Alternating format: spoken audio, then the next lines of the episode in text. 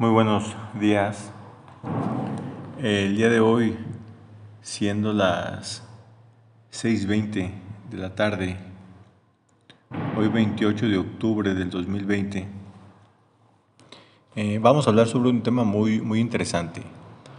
Un tema muy interesante que tiene que ver con cómo nos enseña la filosofía a ver nuestros errores, a ver nuestros errores y a cómo superarlos, cómo superar ese error. Pero para esto la filosofía nos dice algo importante. El superar algún error, el superar alguna prueba, duele, no es tan sencillo, duele. Este proceso de recuperación o de superación del error lleva tiempo y como estamos habituados a, ciertas conductas repetitivas que nos tienen atrapados, diría yo, psicológicamente, bueno, esas conductas van a costar un poco de trabajo, quitarlas, ¿eh? crear nuevos hábitos, pero no es imposible. Ahora, ¿cómo interviene la, la filosofía en este punto. ¿Cómo interviene la filosofía en poder quitarnos ese error?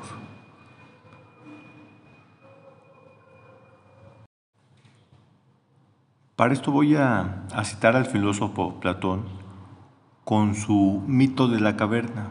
Ese cuento o mito de la caverna trata sobre lo siguiente. Repito, el filósofo es Platón. Estaban unos hombres encadenados, se encontraban encadenados con grilletes en pies y manos. Estaban en una caverna, viendo hacia la oscuridad. Afuera había luz. La poca luz que entraba, lo único que les daba era un reflejo de sombras. O sea, lo único que veían dentro de la caverna era sombras. En la caverna lo primordial era la oscuridad. Entonces, estos hombres con grilletes estaban habituados a la oscuridad. Su vista era una constante de estar observando sombras, obscuridad total, tinieblas. Estaban acostumbrados al sufrimiento estas personas, según lo describe Platón. Quiero hacer una acotación.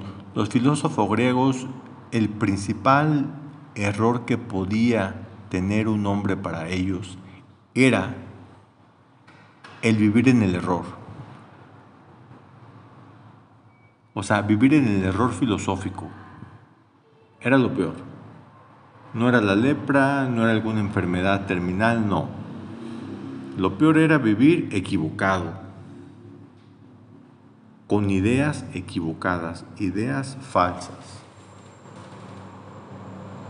Eso era lo peor que le podía pasar a un ser humano, según la concepción de Sócrates y de su alumno Platón, que son dos, los dos principales filósofos griegos, incluyendo Aristóteles. Entonces, estas personas veían lo principal la principal manera de truncarte o de obstaculizarte en la vida era vivir en un error. Muy bien. ¿A qué viene estos esclavos con lo que estamos hablando el día de hoy? El error, la mentira, que a veces vivimos esclavos de, de ciertas situaciones, de ciertos vicios. Bueno, viene en razón de que estas personas, Platón nos explica, que cada de que veían la luz o que alguno lograba ver la luz porque escapaba de la caverna, esa luz lo lastimaba por un tiempo, mientras acostumbraba a ella. ¿Pero por qué lo lastimaba la luz? Porque no estaba acostumbrado. ¿Y cuál es la enseñanza de esto? Bueno, la enseñanza de esto es que todo error, toda mentira, toda falsedad, Eso representa las tinieblas, eso representa la caverna, error, mentira, falsedad. Nos va a doler dejarla, nos va a doler dejarla. Porque mientras vivamos en esa mentira, en esa falsedad, somos como los esclavos del mito de la caverna. Y cuando nos queremos alejar, ahí tenemos sufrimiento. Pero no es imposible, porque alejarnos de la mentira, alejarnos de una mala práctica, un mal hábito, pues es ver la luz. Nada más que como no estamos habituados, eso nos lastima. Entonces, este tema del mito de la caverna de Platón es muy práctico, es muy práctico, siempre lo ha sido. ¿Por qué? Porque el hombre a lo largo de los siglos siempre ha cometido errores, ¿no? Nos hemos equivocado, nos equivocamos mucho.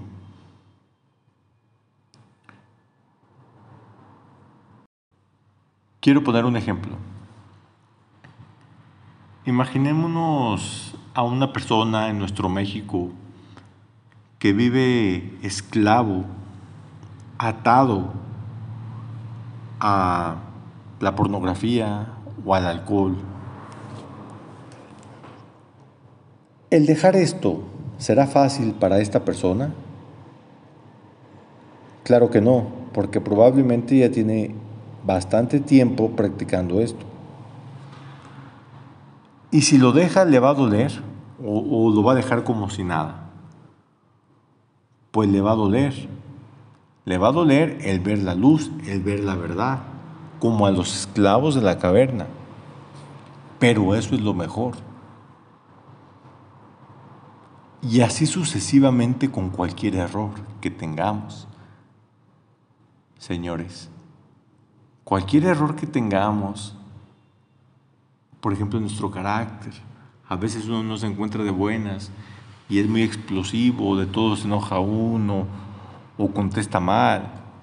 Bueno, es una realidad, es, es que no tienes un control sobre tus emociones. Y si no tienes control sobre tus emociones, probablemente a lo mejor lastimas a, a otro con lo que dices, lo que sea, y a lo mejor no quieres. Pero el caso es que vives de una manera equivocada. Y el cambiar eso que estás tan habituado y que hacemos constantemente, te va a traer un poco de dolor. Pero aquí va lo positivo. Y lo positivo es que el esclavo de la caverna logró escapar o logró salir. ¿Sí? Y una vez que salió, vio la luz. O sea, podemos cambiar. La luz es que podemos cambiar, que podemos ser mejores. ¿Y cuál fue la consecuencia de ver la luz? Que logramos ser más felices, más plenos en nuestra vida. Que creo que es un poco lo que nos hace falta a todos. El lograr ser más felices, más plenos, pero para eso se va a requerir que modifiquemos algunas conductas obsesivas que tenemos repetitivas que nos están dañando, que nos están lastrando. Es cuestión de que nos analicemos ¿sí? y que cambiemos esas conductas que nos están llevando a lastimar. Que claro está, por lo regular, el principal lastimado en una conducta equivocada siempre es uno. Eso grabémonos. Lastimamos a otros, pero siempre el que se pega más duro como digo yo, es este, uno mismo. Es uno mismo. Eso queda, queda claro. Nada más que a veces pensamos que a los demás les hacemos un daño o, o ni siquiera somos conscientes de eso. Pero quien se da con todo es, somos nosotros, ¿eh? con ciertas actitudes que tomamos. Y ahí pues podemos mencionar varias. ¿sí? Tenemos varios efectos. Todos somos seres humanos. De lo que se trata es de salir de ese error. Por eso los filósofos eran gente honorable, gente respetable. ¿Por qué? Porque enseñaban buenas costumbres a, a sus discípulos. ¿Para qué? Para poder llegar a ser felices. Y que no fueran como el hombre de la caverna que es lo que nos atañe el día de hoy. Bueno, dejamos este, este pequeño podcast por el día de hoy. Me dio mucho gusto, me dio mucho gusto saludarlos. Hoy 28 de octubre por la tarde. Es el primero de varios podcasts motivacionales. Mi nombre es Salvador Estrella. Quedo totalmente a sus órdenes. Un abrazo, que tengan un excelente día.